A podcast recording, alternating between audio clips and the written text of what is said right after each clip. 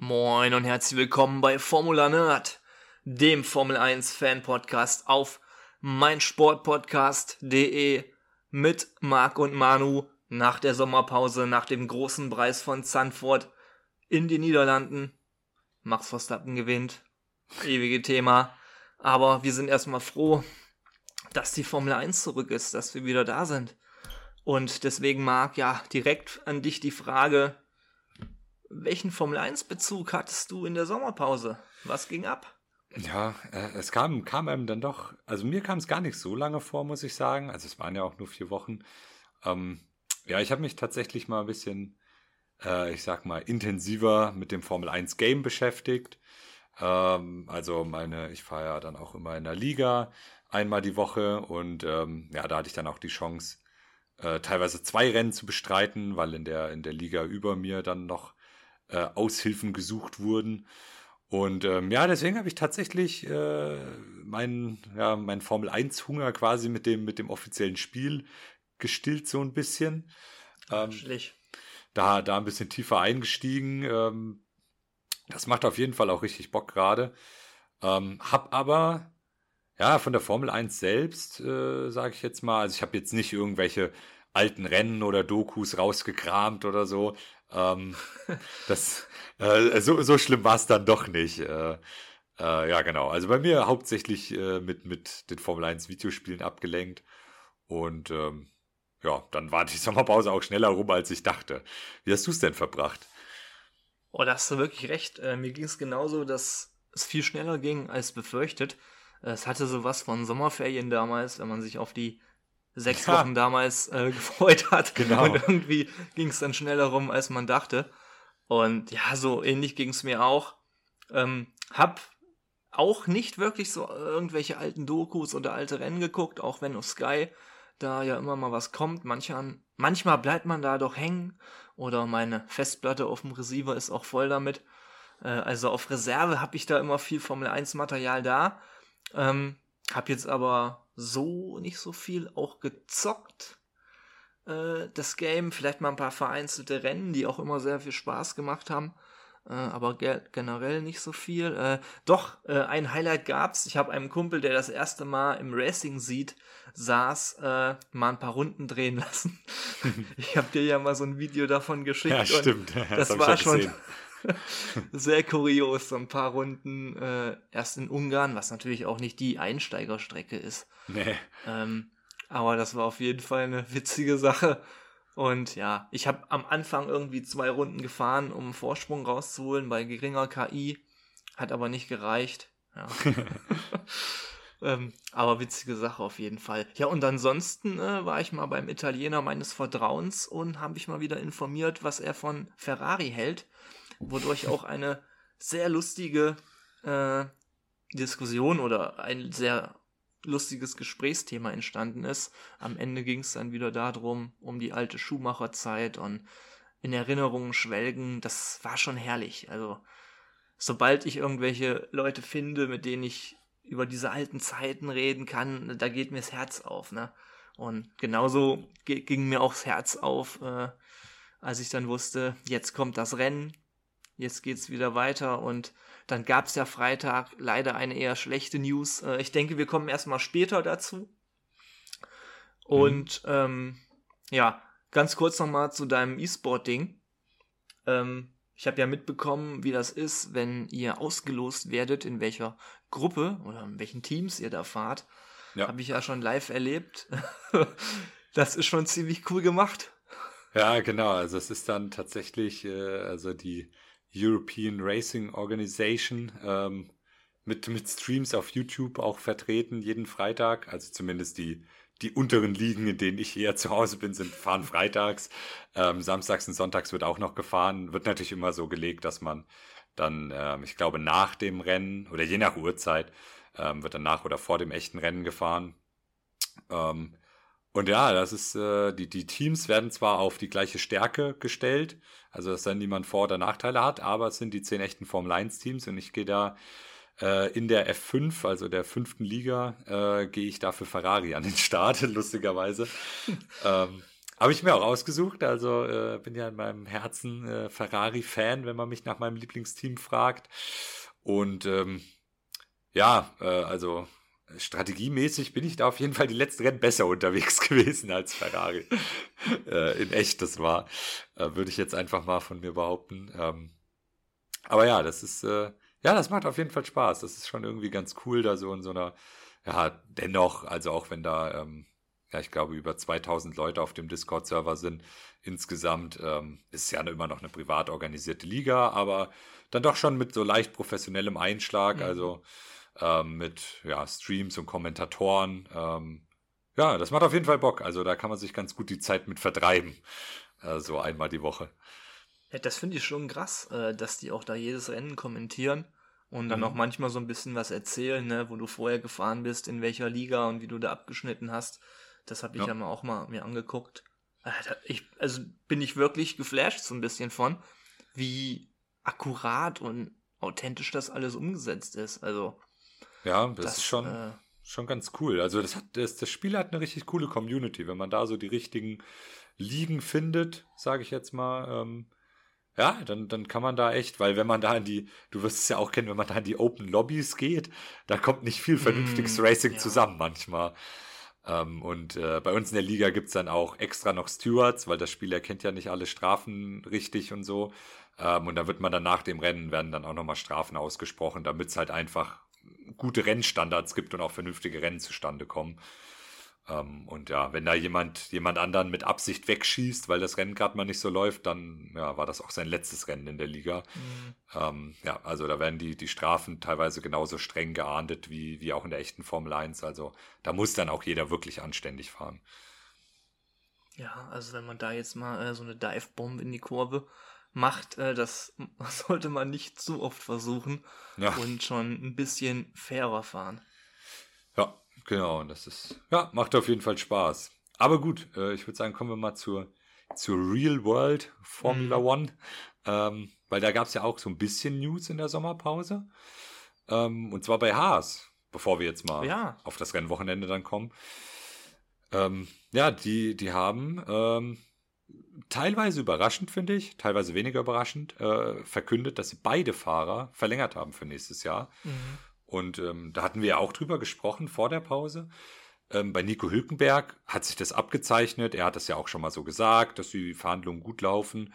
Und ja, leistungsmäßig hm, hatte ich da auch keinen Zweifel dran, dass die den behalten wollen.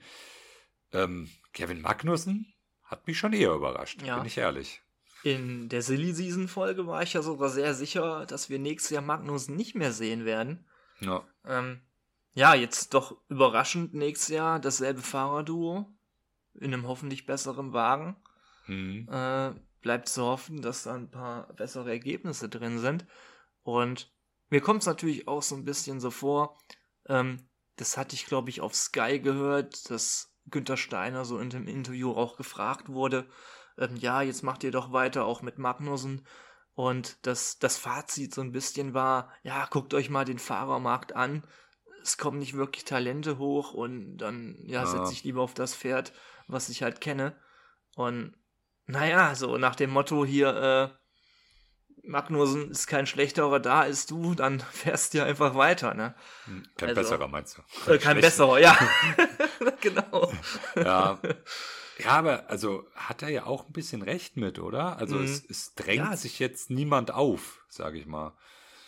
Wo, wo, du, wo du sagen musst, so, boah, der muss jetzt in ein Formel-1-Auto schnell. Mit Oscar Piastri hatte ja. man so jemanden, dem unglaubliches Talent nachgesagt wurde, was er bis jetzt ja auch ganz gut bestätigt. Mhm. Ähm, ja, aber, absolut.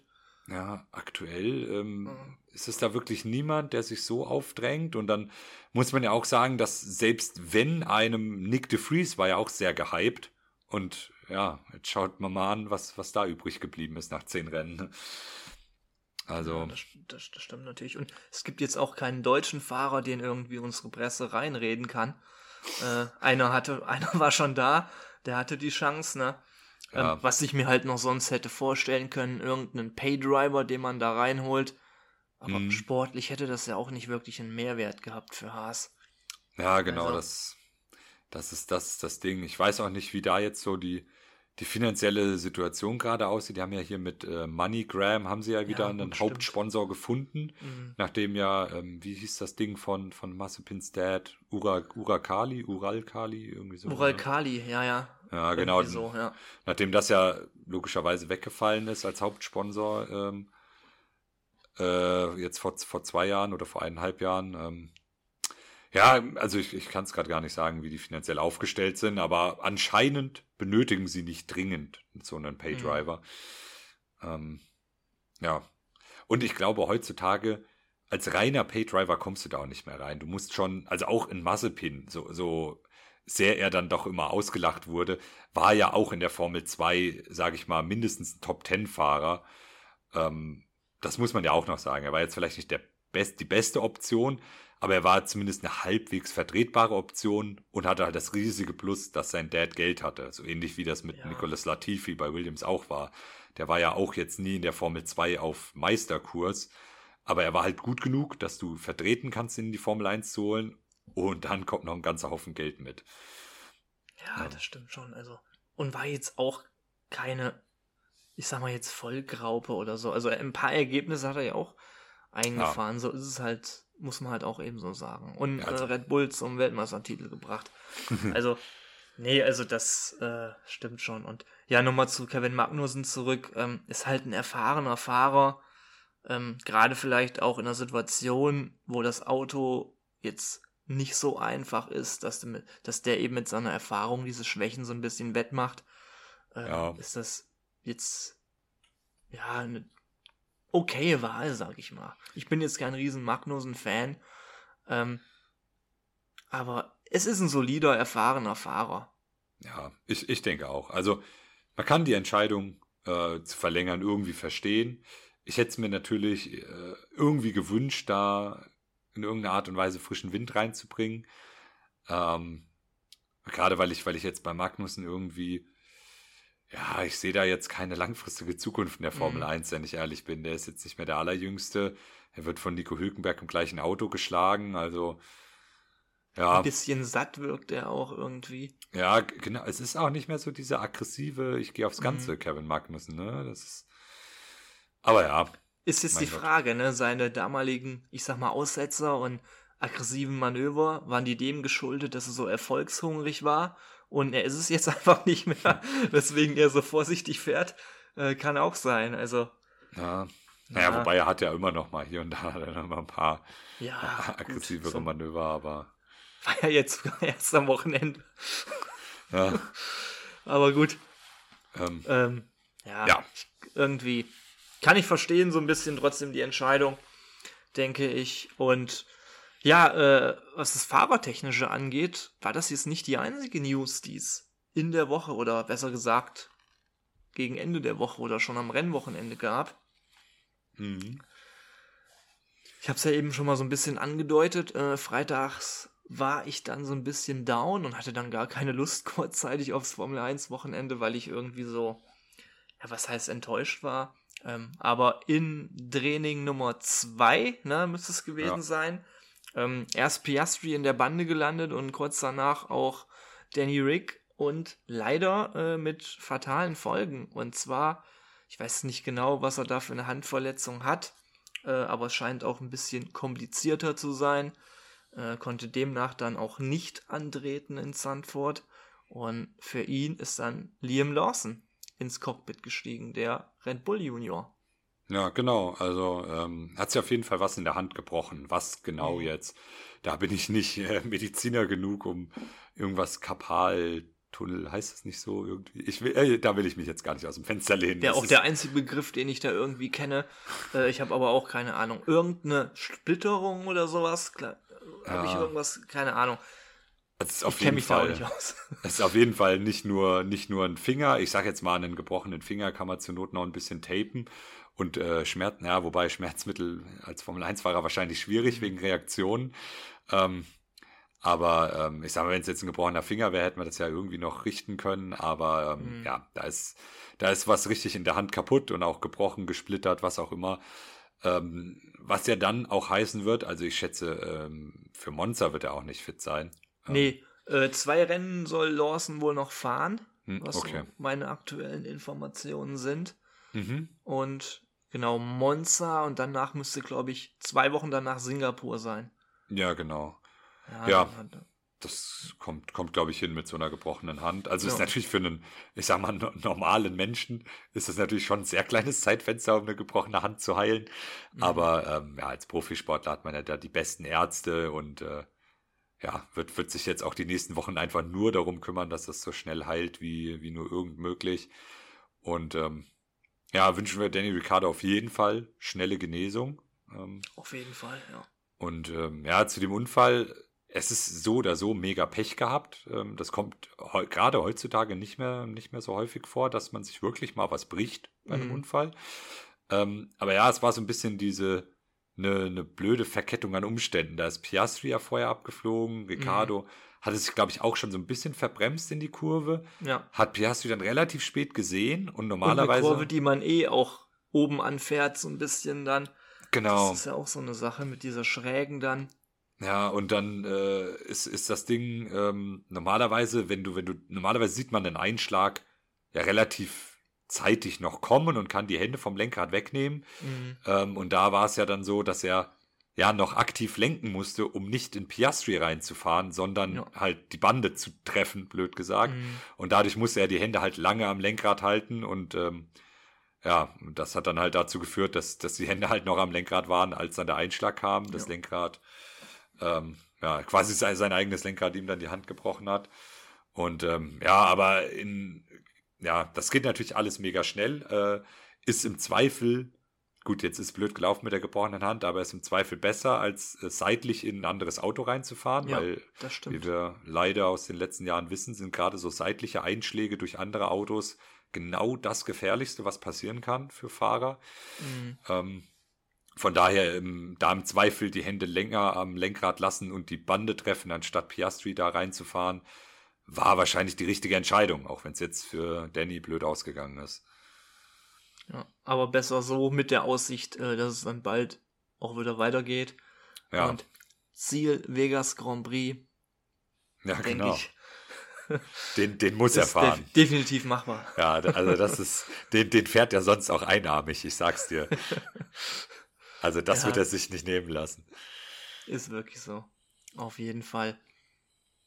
Und ja, das waren jetzt erstmal die fahrertechnischen News. Hatten wir jetzt noch andere wichtige Dinge? ja, wir hatten noch äh, die, die, genau, die, die Max Verstappen äh, ah, Story ja. in, in, Monaco. Das werden vielleicht einige mitbekommen haben. Ja. Äh, gerade, gerade was so, ähm, ja, die, die, die Memes in gewissen, äh, in allen möglichen sozialen Medien angeht. Da hat man so vor dem, ähm, ja, vor dem niederländischen Grand Prix immer mal gesehen, Max Verstappen äh, ich habe ganz viele Memes gesehen, wo er so in Gefängniskleidung war. Das war natürlich ein bisschen übertrieben. Aber äh, ja, er wurde tatsächlich, ja, was heißt erwischt? Es ist ein Video aufgetaucht auf Social Media. Ähm, das hat ein guter Freund von ihm aufgenommen und dann blöderweise online gestellt, mhm. wo man mhm. gesehen hat, dass Max Verstappen mit seinem äh, Aston Martin Valkyrie, also das ist so ein Hypercar, was hat du eben rausgesucht? Über 1000 PS. Ja, ja. Äh, also ähm, ja, also absolutes High-End-Car und ähm, ja, da war Max Verstappen zu sehen im Fahrersitz, wie er da ähm, lässig durch Monaco oder in der Nähe von Monaco in der 90er-Zone mit 124 km/h äh, rumfährt und das Ganze noch relativ lässig mit einer Hand in der Mittelkonsole an dem Touchscreen oder was das ist. Er hatte auch noch Kopfhörer auf. Ähm, die wurden, die sind aber bei dem Valkyrie irgendwie standardmäßig dabei, um die, die Geräusche ein bisschen zu unterdrücken von dem Auto. Ähm, ja, also ich sage mal so, weder, weder Fahrer noch Auto sind bei 124 da an die Grenzen gegangen und das, mhm. wie, wie, du eben auch schon gesagt hast, für Max Verstappen sind 124 km/h halt wie Schrittgeschwindigkeit. Ja, deswegen, das ist für ihn Fußgängerzone so ein bisschen. Ja. Und was ich komisch finde an der Sache einfach, dass das wirklich ein enger Vertrauter dann von ihm hochlädt. So, also, ah, wie, wie unnötig halt. Ja, es ist nicht über die Konsequenzen nachgedacht und ja, was war das? 120 km/h ungefähr in einer Na, ein bisschen 90er? mehr noch. Ein bisschen mehr. Also 124 ist, glaube ich, das, 124. was man auf dem Display dann sogar gesehen hat. Das ist auch das Blöde, dass man auch mhm. so gefilmt wurde, dass man gesehen hat, wie schnell er war. Ach, Mann, das ist natürlich echt maximal ärgerlich. Ähm, Ja. nur mal angenommen, er würde seinen Straßenführerschein verlieren. Äh, kurze Info, es hätte keine Auswirkung auf seine Formel 1 Superlizenz. Genau. Also, wie, wie die meisten wahrscheinlich auch noch äh, auch wissen, ist Max Verstappen ja sogar schon in der Formel 1 gefahren, bevor er überhaupt einen Führerschein Richtig. hatte. Ähm, also, da, da droht keine Gefahr. Ähm, und auch die, diese ganzen Memes äh, mit, dem, mit, dem, mit der Gefängniskleidung sind natürlich auch übertrieben. Also, äh, der, der wird da nicht irgendwie in der Gitter wandern oder so. Ähm, ich denke mal, da wird schon, also die Polizei ermittelt quasi, ähm, Mhm. aber da wird bestimmt auch ein saftiger Strafzettel auf ihn zukommen. Also ich glaube, gerade so in Monaco, äh, also ich weiß es jetzt nicht, aber ich würde jetzt mal davon ausgehen, dass da auch die Strafzettel ein bisschen teurer ausfallen. ähm, und äh, ja, aber im Endeffekt wird es einen Max Verstappen, glaube ich, nicht so stören, wenn er dann, was weiß ich, ich weiß nicht, sammelt man da auch Punkte in Flensburg? Wahrscheinlich nicht. äh, da äh, ein paar Punkte auf seinem Führerschein hat oder, oder wie, wie das Führerscheinsystem da aussieht und ein paar, ja, aber vielleicht wird er ein paar Tausender oder ein paar Hunderter dann dafür Ja. zahlen. Ähm, ja, aber zahlt er äh, dann, zahlt er dann von den Unterhaltszahlungen von Danny Quiert. Nein. Ähm, ja, maximal bittere Aktion irgendwie. Aber ich muss natürlich sagen, irgendwie, ich habe es ja persönlich gar nicht so mitbekommen, eher so, weil du es mir dann erzählt hast. Und ich glaube gar nicht, dass das bei einem Verstappen so aufgebauscht wird, dass sein Ruf einfach so kultig ist, weil er so der Racer ist irgendwie, dass es jetzt auf ihn persönlich gar keine großartig negativen Auswirkungen hat. Mal so ein paar Memes, mein Gott. Äh, Ich glaube, Max Verstappen macht das wirklich nichts aus. Nee, das kann, das kann ich mir auch nicht vorstellen. Und ähm, ja, aber wie gesagt, also ich, ich kann mir ernsthaft nicht vorstellen, dass es irgendwelche weitreichenden Konsequenzen hat. Ähm, aber es sollte trotzdem Erwähnung finden, weil, ja, wie gesagt, durch, durch gewisse Memes und sowas hat, hat man es irgendwie Mhm. mitbekommen. Also ich bin auch erst, also ich musste es dann auch googeln, weil ich diese Memes gesehen habe und sie nicht verstanden habe. Ähm, ja, für, für allen, äh, für alle, denen es genauso ging, äh, jetzt hier einmal, einmal die Story.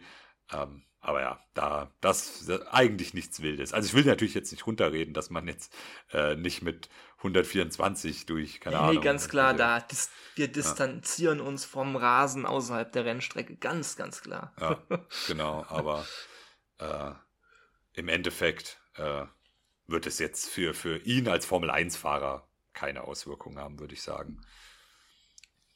Gehe ich auch von aus. Ansonsten, wenn er eine Gefängnisstrafe äh, ähm, ja, absitzen müsste, dann hat Perez vielleicht Chancen auf den Weltmeistertitel. Nein, ähm, Spaß. Ich, ich glaube, ich glaube, ich, ich bin ehrlich, ich würde mein Geld nicht unbedingt, also wäre ich mir gar nicht mal so sicher, wenn Max Verstappen jetzt den Rest der Saison einfach nicht mehr fährt. Aber wer würde dann bei Red Bull fahren für Max?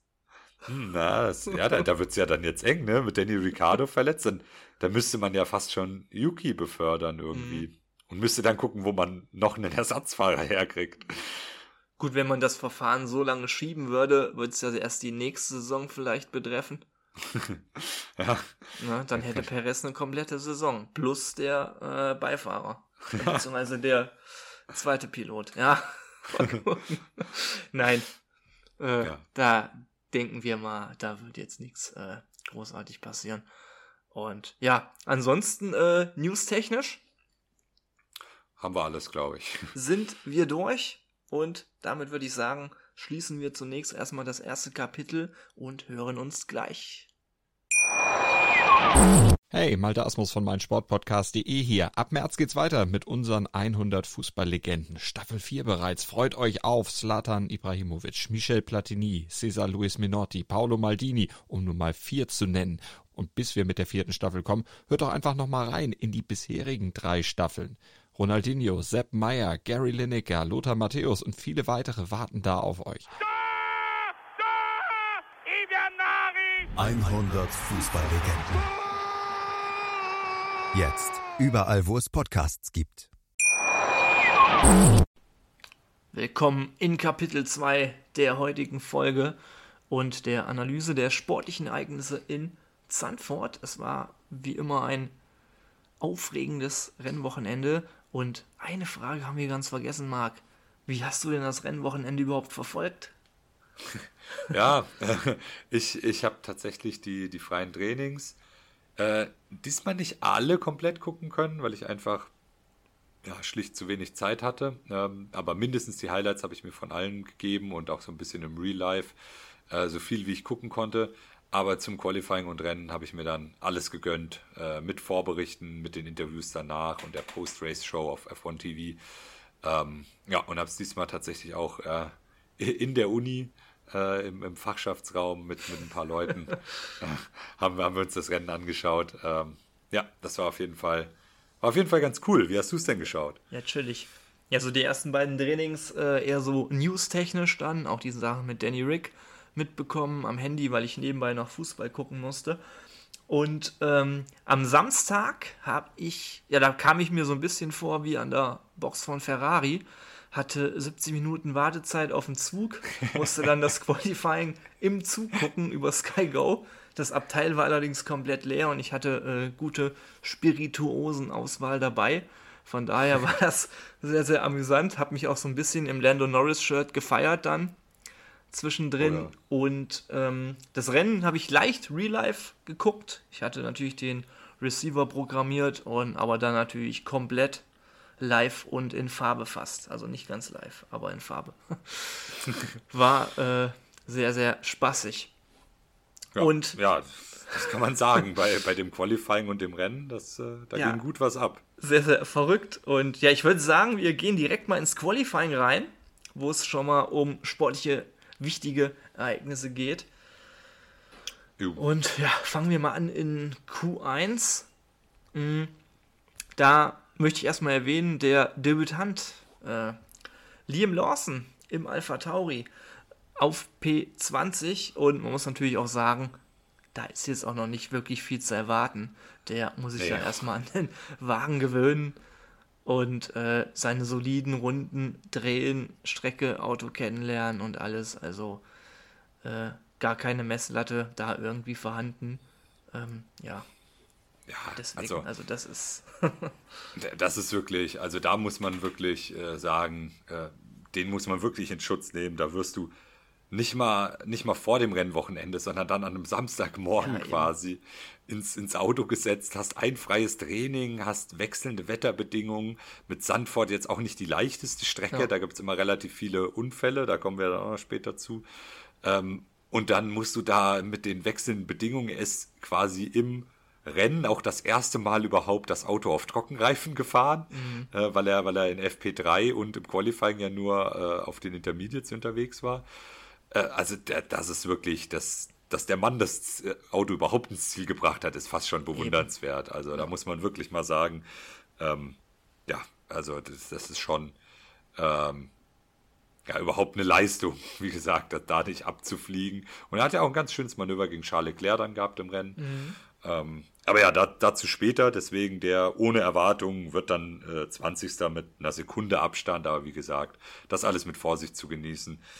Ähm, ja, und sonst ähm, hätte ich fast schon gesagt, so die üblichen Verdächtigen. Mhm. Ja, sehr enttäuschend also, irgendwie fand ich Alfa Romeo mit Bottas ja. auf 19 und äh, ein Ocon im Alpin auf 17. Gut. Das stimmt, das ist jetzt nicht so der, das, das Üblichste. Ja, so mit Bottas, Magnussen, Joe, okay. Ja, mhm. die Alfa Romeos. Die, ich weiß nicht, das in Ungarn, wie, wie das. Da, da waren die ja plötzlich auf einmal. Ja, also, ein, also völlig irre eigentlich. Ja, also echt, keine Ahnung. Jetzt sind die wieder leider wieder da, wo die, wo die vorher waren. Ähm, und eher so, ja, Q1 raus, beide. Ähm, Ocon, ja, sehr enttäuschend, das stimmt. Ähm, ja, aber gut, äh, auch nicht komplett unüblich für die Alpins, dass dann mal einer in Q1 schon ja. ausscheidet. Ähm, ja, wenn man dann weitergeht in, in Q2, hätte ich fast schon gesagt, auch so, bis auf ein paar kleine Überraschungen, die üblichen Verdächtigen. Gut, Hülkenberg 15, der ist sonst häufiger auch mal weiter vorne mit dabei, mhm. aber eigentlich ist es ja. Vom Wagen her ist es eigentlich eine realistische Position. Er hat halt sonst immer extrem genau. viel rausgeholt in den Qualifyings. Gut, war ja. auch noch äh, nass zu dem Zeitpunkt, was ja auch nochmal ein bisschen andere Bedingungen sind. Äh, ja, wo es genau. dann auch nochmal ein bisschen schwieriger ist. Und ja, so die erste richtig dicke Enttäuschung, würde ich sagen, Platz 13 Lewis Hamilton. Ja, genau. Also das Was war ist, da ähm, denn los? Ja, also das hat, das hat mich auch überrascht. Ähm, ja, das, das war quasi nicht mal knapp. Also von der Zeit her ist natürlich alles knapp beieinander gewesen, aber 13. Also ja, ähm, keine Ahnung, hat irgendwie, also er hat ja dann auch im Interview irgendwie gesagt, es fing irgendwie ganz gut an und dann, dann ging es irgendwie bergab das ganze Wochenende, also von den freien Trainings und ja, lag ihm irgendwie nicht so zu 100% das Auto und gerade wenn man dann sieht, ähm, dass Russell ja dann am Ende sogar auf P3 stand im Qualifying, ähm, ärgerlich natürlich, ärgerlich natürlich für ihn.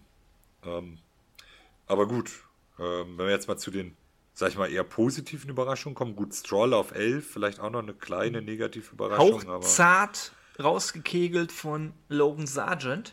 genau, wo wir dann zur positiven Überraschung kommen. Ähm, das erste Mal seit 30 Jahren wieder ein Amerikaner, der sich in den Top 10 qualifiziert. Ähm, Da frage ich dich, Marc, wer war der Letzte? äh, Andretti. Oh, stark. Aber auch nur, weil, weil die es bei äh, F1 TV gesagt haben am Wochenende. Das, äh, Mario Andretti, der amerikanischste Name überhaupt. Ähm, Äh, Ich erinnere mich Aber- an eine Quizfrage nach amerikanischen Fahrern, davon war keiner dabei. ja, ähm, ja, aber Logan Sargent, äh, auf jeden Fall, also stärkstes Qualifying seiner Formel 1 Karriere. Wenn er es aber dann auch mit dem Crash beendet hat, leider. Ja, stimmt. ja. Ja, aber trotzdem, den zehnten Platz hat er sicher, weil er in Q3 gekommen ist. Ähm, ja, Eine genau. gemessene Zeit gab es auch noch von ihm in Q3 und müsste, glaube ich, direkt danach gewesen sein. Ja, gut, ist natürlich unglücklich. Ähm, das war, nee, doch, das war ja der erste Unfall von äh, Sargent am Wochenende. Ähm, Genau. Ja, ansonsten waren dann natürlich abtrocknende Bedingungen, äh, wesentlich mehr Grip dann später auf der Strecke, sodass die Rundenzeiten dementsprechend besser waren. Und ja, auf Platz 9 dann ein Charles Leclerc, für den es auch nicht so rund lief. Ja, es, es war irgendwie nicht so sein Wochenende insgesamt. ähm, Und was, was ich ja auch schon, ich weiß nicht, ob ich es hier im Podcast auch schon mal gesagt hatte, ähm, in, in so diesen wechselhaften Bedingungen dann doch immer Carlos Sainz eher die Nase vorne bei Ferrari. Während ich so im, sage ich jetzt mal, so im Trockenen, bei normalen Rennen in Anführungszeichen, wenn alles glatt läuft für beide, sehe ich eigentlich Charles Leclerc mit der besseren Pace immer. Ähm, Gerade im Qualifying auch, auch sehr stark, aber bei so diesen wechselhaften Bedingungen dann doch eher Carlos Sainz. Hat sich hier wieder bestätigt. Ähm, ja, aber gut, Platz 6, Carlos Sainz, ja, für Ferrari äh, irgendwie okay. Also ähm, es sollte langfristig, glaube ich, nicht der Anspruch sein, dass ein sechster Platz es ist, aber ja, ich glaube, den hat er da in dem Moment genommen, mit Charles Leclerc auf 9. Ähm, ja, genau. Und Nochmal kurz zu äh, Leclerc zurück. Das ganze Wochenende war me- meine Timeline auf Insta voll mit Charles Crash Bannern. Ach ja, also ich, stimmt, ich weiß genau, auch nicht, das was, was da Ja, für ein. Gehede ihm gegenüber plötzlich wieder ja, ja, entgegenkam. stimmt, er hat's ja, das hätte ich fast vergessen, er hat es ja dann auch wieder in die Mauer gesetzt, das Auto. Aber ja, es ist so ein bisschen, ne, bei, wenn du bei Ferrari bist, dann hast du in der in der ganzen äh, auf Social Media und was Memes angeht, äh, bist du mit Ferrari, da, da, da wird dann immer ganz genau drauf geguckt. Da wird jeder kleine Fehler, wird da in ein Meme umgewandelt äh, und wird da zehnfach unter die Lupe genommen. Aber gut, ich meine, das war jetzt kein kleiner Fehler. Er hat, äh, ja, es ist quasi auch ausgeschieden im Qualifying und konnte dann schön vom Zaun aus zugucken, wie Max seine Pole einfährt.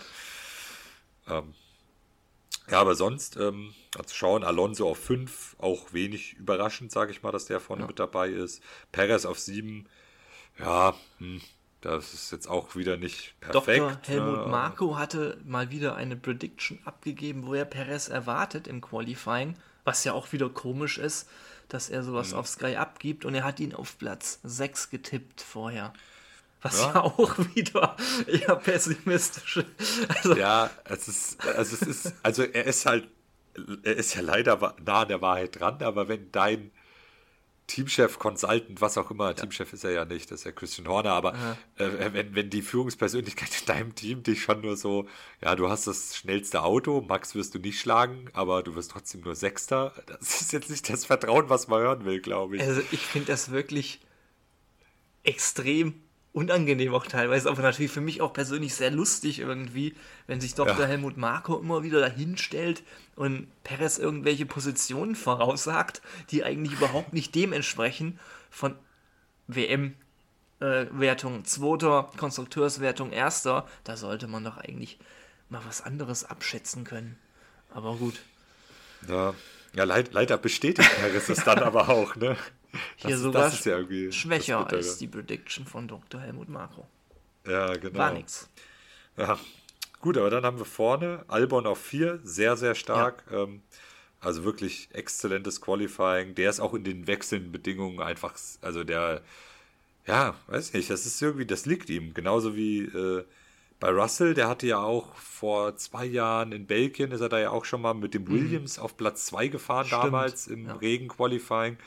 Äh, also auch ein Russell da sehr stark und Norris sowieso. Ähm, ja, gut, auch ist, äh, aktuell immer mit zu rechnen. Der McLaren an sich auch, auch wieder, ähm, ja, ja, bleibt so stark, wie er vor der Sommerpause war. Mhm. War ähm, ja, zum dann, Zeitpunkt der roten Flagge äh, erster. ja. Ja, deswegen, das ist, äh, wäre schön gewesen, aber nun gut, dann kam Max Verstappen und fährt einfach über eine halbe Sekunde schneller als der ganze Rest. Mhm. Äh, das ist, äh, das ist halt auch, das ist auch das, was ich, das hatte ich hier, glaube ich, auch schon mal gesagt. Man hat eigentlich früher, so hat man immer mal drauf gehofft, ja, jetzt regnet's und dann wirft das mal so ein bisschen alles durcheinander. Aber an Max Verstappen, ich habe das Gefühl, im Regen ist der Unterschied von Max Verstappen zu allen anderen Fahrern noch mal größer als im Trockenen. So, ja, ist also, wirklich so. Früher hättest du mal gesagt, hier, ach, da fährt mal so ein Physikeller oder so ein Olivier Pan ist mal auf der Eins oder nach vorne. Nee, egal was ja. ist, Max Verstappen. ja, es ist, es ist wirklich, da, da, kann, da kann sonst ein Platzregen kommen. Er war im Rennen.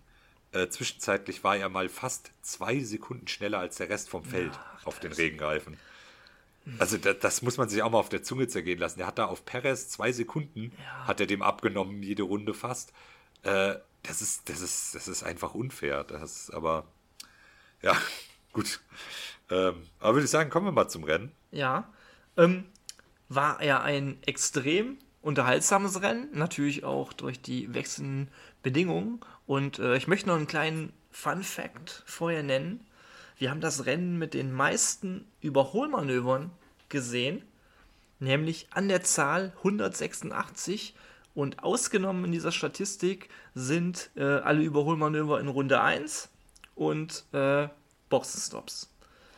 Und was eben interessant ist, weil insgesamt von diesen Überholmanövern nur 59 live gezeigt wurden.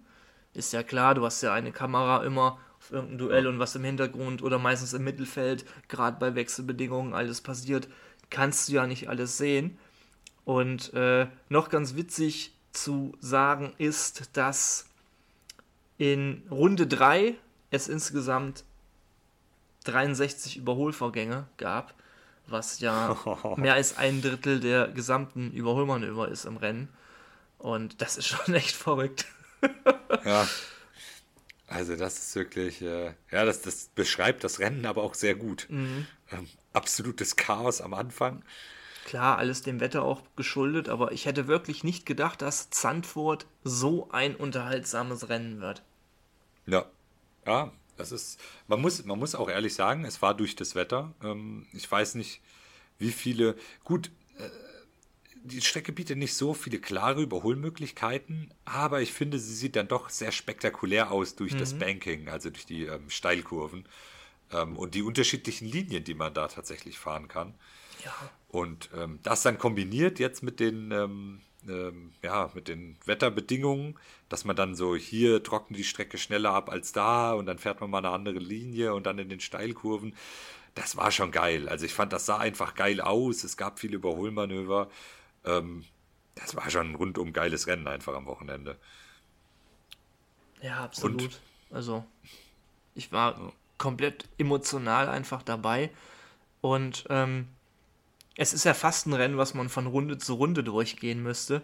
Ähm, aber ja. wir bleiben mal bei unserer altbewährten Reihenfolge, weil äh, sonst wird's ja wird's hier ein XXL Blockbuster und ja, ja das alt, ist altbewährte altbewährte Reihenfolge. Erstmal um Max Verstappen zum Sieg genau. gratulieren genau. und dann reden wir über den Rest. so sieht's nämlich aus. ja, ein, einmal mehr. Max Verstappen, der hat sich da ja, am Anfang ein bisschen Pech gehabt, ne, weil, weil die ja erst Perez reingeholt mhm. haben, dann war es irgendwie auf sechs oder sieben gefallen, glaube ich. Ähm, hing dann auch irgendwie ein, zwei Runden hinter einem Alpin, ich glaube von Gasly. Aber ja, dann. Muss natürlich auch sehen, auf die Renndistanz gesehen, da brauchst du ja dann auch kein mega Risiko am Anfang eingehen. Eben. Ähm, Gerade bei den Bedingungen. Und man hat ja auch schon diverse Wettervoraussichten wie es sich eventuell wieder entwickeln könnte. Das hat man natürlich dann auch im Hinterkopf. Und ähm, was ich halt interessant fand in Bezug auf Verstappen, beim zweiten Mal, als Perez noch vorne war, hat Max ja den Undercut bekommen und das wurde vom Boxenfunk auch einfach so so ganz leicht abgetan, einfach so für Perez bestätigt. So ist gar keine Frage. Max macht den Undercut. Und äh, ja hat man, ja, erst die klare Nummer 1 und Perez braucht da gar keine Anstalten machen. Da wird die alte Reihenfolge wiederhergestellt, damit natürlich vielleicht auch kein Überholmanöver auf der Strecke sein muss. Ja, gut, man muss aber auch fairerweise sagen, Perez hatte den ersten Undercut. Stimmt auch wieder, so ja. Äh, und gerade wenn man von ähm, Trocken auf Regenreifen wechselt oder von Regen auf Trockenreifen, ähm, stoppt man häufig den hinteren Fahrer als erstes, um mhm. zu gucken, ob das, was man machen will, funktioniert. Und dann holt man den Fahrer davor. Also das würde ich jetzt gar nicht mal so auf mhm. den Undercut schieben, also dass sie den da vorne haben so, wollten. Und wie ich Die war auch eher sinngemäß gemeint und nicht im Sinne von einem Undercut, wie man ihn sonst eben macht. Ja, ja, genau, das ist, ähm, ja, und zu dem Zeitpunkt, wie ich eben auch gesagt hatte, Max Verstappen ja fast zwei Sekunden schneller auf der Strecke als Perez. Ja. Also ich schätze mal, auch das Überholmanöver auf der Strecke, wenn keiner die Box gefahren wäre, wäre dann relativ leicht vonstatten gegangen. Ähm, ja, aber dann äh, bleiben wir auch bei Perez, würde ja. ich sagen. Wir handeln ja immer so ein bisschen die Teams durch. An sich ähm, erstmal ganz gutes Rennen. Mhm. Ähm, ne? Also am Anfang ein bisschen Glück gehabt, äh, dadurch, dass er halt einfach eine Runde früher reinkam als Verstappen und auch eine Runde früher als die meisten, die vor ihm gestartet sind, oder ich glaube alle, die vor ihm gestartet ich glaub, sind. Er war, er war ja der Erste, oder? Ja, genau. Ich glaube, es, es, es hat niemand vorher gewechselt. Also mhm. ja, es sind ein paar dann mit ihm in der gleichen Runde auf die Reifen gegangen und er war dann wirklich der Erste, der aus der Box rauskam und logischerweise, die Reifen waren viel schneller ähm, als, äh, als die, die draußen geblieben sind. Und ja, dann war er relativ schnell P1 und hat das dann erstmal eine Zeit lang gehalten. Ähm, gut, dann hat sich Verstappen das Ganze wieder geschnappt, aber dann ist Perez auch ja, relativ lange in P2 gewesen mhm. und dann sah das relativ stabil aus.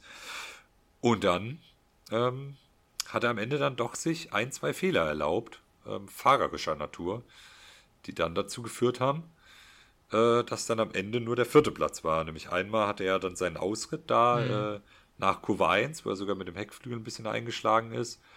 Und ähm, dann, als er in die Box gefahren ist, hat er das Auto so ein bisschen verloren, hat sogar die Wand ja. berührt. Und dadurch konnte er dann nicht äh, schnell genug abbremsen und war dann am Ende 0,8 km/h zu mhm. schnell. Ähm, und ja, wie es bei der Formel 1 ist, auch 0,8 km/h zu schnell, da gibt es keine Toleranz, nichts. Mhm. Ähm, das ist seine Strafe, 5 Sekunden. Ähm, und ja, da hat er durch seinen ersten Fehler den zweiten Platz verloren an Alonso auf der Strecke und durch seinen zweiten Fehler dann durch die Strafe noch den dritten an Gasly. Startplatz 7, 3 gewonnen, gutes Rennen, könnte man sagen.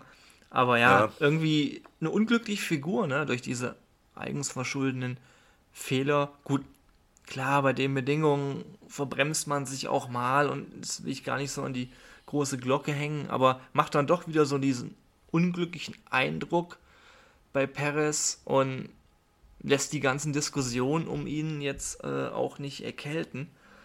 Also, ja.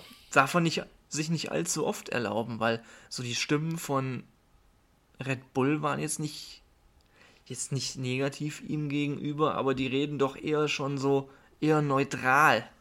was das angeht. Und ich weiß nicht, also die Interviews zumindest auf Sky, auch natürlich wieder Experte Dr. Helmut Marko. Ähm, das klingt alles jetzt nicht ganz so positiv bezüglich Perez. Ja, ja, es ja, es ist, wenn, wenn du, wenn du nach Runde 3 auf dem ersten Platz bist in einem Red Bull, dann willst du nicht am Ende den vierten heimfahren, mhm. ne? Das ist, ähm, ja, aber gut, es ist, ja. Aber er war bei weitem ja auch nicht der Einzige, der Fehler auf der Strecke gemacht hat, muss man Eben, dann fairerweise auch sagen. Auf, auf jeden Fall, ja. Ähm, ja, Was noch denke, äh, kurios war bei seinem Ausritt, wo Alonso ihn dann äh, auch überholt hat, hat Perez ja nicht diese Spur genommen, um auf die Strecke zurückzukommen, sondern ist direkt wieder in Kurve 1 auf die Strecke zurück. Ähm, mhm. Was auch äh, eine kurze Diskussion war, ob es da nicht doch eine Strafe hätten geben können, weil eigentlich ist das ja nicht Sinn der Sache, dass du gerade bei diesen Bedingungen relativ gefährlich auf die Strecke fährst, weil wäre da einer gewesen, der sich auch verbremst hätte, dann hätte es gekracht mit zwei Wagen. Oh ja, gut, das, Na, äh, das interessant. War, war bei F1 TV gar keine Diskussion. Äh, tatsächlich, weil er hat sich ja um 180 Grad gedreht ähm, und hatte damit ja Blick ja, auf die Gerade. Das, also das, er, das er denke ich ja nämlich sehen, auch. Das war ja eigentlich die kürzeste Linie und er hat ja, ja auch eine Lücke gewählt, wo da jetzt kein Auto unbedingt kam. Ne? Nur halt in dem Moment, ja. wo er sich dann eben dreht in dem Bereich, um zur Strecke zurückzukehren, hätte rein theoretisch, ich weiß nicht genau, wie nah der Alonso war, hätte der sich verbremst oder sonst was, was hätte passieren können. Ja, aber ja. gut, ich meine, er hatte ja seine anderen fünf Sekunden, waren ja schon Strafe genug. Ja, genau, die dann später kamen, ja. Ja, gut, äh, zweiter, jetzt auch schon äh, angerissen, Fernando Alonso. Mal Mega wieder abgeliefert. Und so ein bisschen äh, auch wieder das alte Aston Martin-Niveau gezeigt vor der ja. kleinen Durststrecke. Ja, es stimmt, ne? Ja, die hatten jetzt wieder länger, länger nicht so gute mhm. Ergebnisse und ähm, zweifelsohne ganz viel dem fahrerischen Talent geschuldet in dem Rennen, ja. würde ich jetzt mal behaupten. Absolut. Ähm, aber er hat sich absolut keinen Fehler erlaubt. Also ich glaube, ich habe den nicht einmal neben der Strecke gesehen, oder? Ich auch nicht. Äh, höchstens mal neben der Ideallinie, weil er eine geile andere Linie gefunden hat zum Überholen. ja. Ähm, aber also wirklich ziehe ich meinen Hut hier vor Fernando. Ja, also wirklich schnellste Rennrunde hat er sich auch noch geholt. Ähm, ja. Das äh, kommt, kommt noch oben drauf. Und äh, tatsächlich, als es dann nach der roten Flagge am Ende ähm, mit den noch, was waren es dann, fünf Runden nach dem Safety Car Restart, mhm. da war der ein oder zwei Runden auch innerhalb von dem einen Sekundenfenster. Ja. Also es, es, gab kein DRS, weil Regen, aber ja. ähm, da habe ich kurz gedacht, so, oh, er wird es doch jetzt nicht versuchen. Ich habe es auch kann, erst gedacht, dass er da einmal ja. zum Move vielleicht so ansetzt. Aber er war halt zu weit, also ja. er war jetzt nicht nah genug dran, dass er einen ernsthaften Move hätte versuchen können. Aber mhm. ich dachte kurz so, ui, äh, habe ich ganz kurz von einem Fernando Alonso-Sieg geträumt, sage ich mal. Ähm, aber er hat ja dann auch im Interview nach dem Rennen, hat er so scherzhaft gesagt, ja, ja, ich habe dann, ich habe dann ein bisschen mich zurückfallen lassen, weil ansonsten wäre ich hier bei den ganzen niederländischen Fans, wäre ich hier nicht mehr lebend von der Strecke weggekommen. hat, er, hat er da so spaßhalber gesagt, äh, aber ich glaube auch, das war so ein bisschen, äh, er hat wahrscheinlich nach dem Safety Car Restart hat er wahrscheinlich alle Energie, die er in der Battery gesammelt hatte, hat er wahrscheinlich rausgeballert, weil er dachte, jetzt oder nie, ne? mhm. ne? jetzt bist du noch nah dran. Und dann musste der ja abreißen lassen, ja. ähm, als er dann gemerkt hat, da kommt er nicht nah genug ran für ein Überholmanöver. Ähm, aber ja, also Fernando Alonso, fehlerfreies Rennen, sehr stark, ähm, nicht weit von einem Sieg weg, sage ich jetzt mal. Also der hätte den Verstappen ja sich auch nur einmal verbremsen müssen in den letzten Runden oder so, dann hätte das ein Sieg sein können. Absolut. Das kann ja immer ja. passieren bei den Bedingungen. Von daher. Ja. Also, ja, auch wenn Fernando so Sprüche loslässt, dann kannst du dir sicher sein, der fühlt sich wohl im Team. Äh, ja, der weiß stimmt. auch, dass die Karre was kann. Und ja, das war bei McLaren und Ferrari teilweise anders. ja, das, das stimmt. Ja, und äh, ja, sein Teammate, ähm, Lance Stroll, wieder mal nicht so gutes Rennen. Ja. Nur Platz 11, keine Punkte geholt. Muss ich aber eine Sache sagen, die mich übelst aufgeregt hat von Aston Martin. Ja. Da habe ich mir gedacht, wie lange wollen die den Lance noch auf den Softs am Anfang fahren lassen? Der war ja, ja der, der am Abstand mit am spätestens in die Box geholt wurde und hatte dann schon Klar, später kannst du wieder aufholen, wenn Safety Car kommt. Allerdings bist du hinten am Feld. Und die Track Position ist ja gerade auf Strecken wie Zandvoort jetzt nicht unwichtig. Ja, ähm, also war- das war meiner Meinung nach auch ein strategisches Versagen und das Rennen quasi nach drei, vier Runden gelaufen, wo die anderen an die Box waren. Ja, Also- das, das gleiche war ja, war ja dann auch mit, mit den beiden McLarens. Die haben ja auch ewig noch das durchgezogen auf den Softs. Ich glaube, das Bottas. ist so ein bisschen. Ja, genau. Das ist so dann dieses. Äh, ich meine, klar, man, man hat halt die Entscheidung, entweder man geht halt früh auf die Regenreifen und es funktioniert, oder, oder man probiert dann relativ schnell nachzuziehen. Und die waren wahrscheinlich der Meinung, der Regen hält nicht lange. Und er hatte doch länger gehalten, als sie dachten. Und irgendwann muss man sich dann eingestehen, ich kann das jetzt hier nicht mehr aussitzen auf den Softs. Ähm, außer man heißt Alex Albon. Ja. Ähm, aber da, dazu später. Ähm, und dann, ja, und dann ist es halt irgendwie so dieses, je länger man dann an dieser Strategie, die halt gescheitert ist, festhält noch, ja, schwierig. Irgendwie ist das Lance auch schon zwei, dreimal die Saison passiert, dass die Strategie völlig in die Hose ging. Ähm, aber man muss natürlich auch sagen, als er dann durch Safety Car nah dran war, er ist ja auch gar nicht durchs, gar nicht durchs Feld gekommen, auch gegen wirklich Nee. schwächere Autos. Na? Und Ja. das ist ja auch ein bisschen traurig dann leider. Ja, das ist auch so eine Story, das hatten wir ja dieses Jahr auch schon ein paar Mal, ne? Mhm. dass wenn er dann durch ein schlechtes Qualifying oder durch eine schlechte Strategie Mhm. dann mal irgendwo hinter Autos festhängt, dass er dann nicht so durchs Feld kommt Ja, einfach. genau. Ja. Während Fernando Alonso jetzt... äh, Der hätte mehr, der so hätte genau- dann, der hätte einfach mehr Grundspeed gehabt mit dem Wagen, weil er dann wahrscheinlich besser mit zurechtkommt. Und bei Lance, sobald der da drin hängt, kommt der nicht voran. Das ist ein bisschen schade. Ja, das ist... Ähm, ja, aber gut. Ähm, In so Ja. Rennen wie Spanien, wo er dann mal mit vorne fährt, dann kann er auch mitgehen irgendwie. Also ich, Ja. ich weiß nicht, also bei Lance hängt halt auch viel immer von der Startposition ab und das verhindert Ja. dann einfach bessere Ergebnisse für ihn. Aber er hat es ja auch eigentlich in der Quali in der eigenen Hand, muss man auch sagen. ja, das ist das auch wieder das Ding, ne? Ja, er fährt fast denselben Stiefel ab zu dem Zeitpunkt wie letztes Jahr im wesentlich schlechteren Aston Martin. Na, ja, leider, leider. Also, Ah. ist auch eine gewisse Konstanz, leider nicht sehr positiv. Ach Mann, ich ärgere mich drüber, aber gut. Das war eindeutig äh, Alonso der schnellere Fahrer am Wochenende auch sonst. Also, das ist ganz klar. Der Ja. hat abgeliefert. Ja, und äh, ja, wenn wir jetzt mal zu etwas Positivem Mhm. kommen, äh, der, der letzte Podiumsplatz, Pierre Gasly. Ähm, ja, also äh, jetzt das erste richtige Podium, nenne ich es jetzt mal, hat er ja selbst auch gesagt, das äh, Mhm. äh, Sprintpodium zählt ja nicht als Podium wirklich. Ähm, ja, das zweite für Alpine, nachdem Ocon in Monaco eins Ja. rausgeholt hat. Jetzt Pierre Gasly äh, in, in Sandford. Ähm, auch da, stabiles Rennen. Ich glaube, ich habe ihn auch keine Fehler machen sehen. Ja. Doch, er Ähm. hat sich wieder eine 5-Sekunden-Strafe in der Oh ja, Boxengasse stimmt. eingehandelt. Stimmt, die hatte ich schon ganz vergessen. Das darf man bei ihm nie vergessen. Äh, Ne? Aber hat er ja abgesessen beim Boxenstopp, von daher hat es am Ende keine Auswirkungen mehr gehabt. Und er hat Ja. den dritten Platz von Perez geerntet. Aber also wirklich in einer Phase, wo eigentlich keiner damit gerechnet hat, dass Gasly jetzt mal so diese positive Überraschung wird, hat er ein gutes Rennen gefahren. Ja, Super. ja wir haben, wir haben glaube ich, in der letzten Folge noch gesagt, ein sehr unspektakuläres Fahrerduo.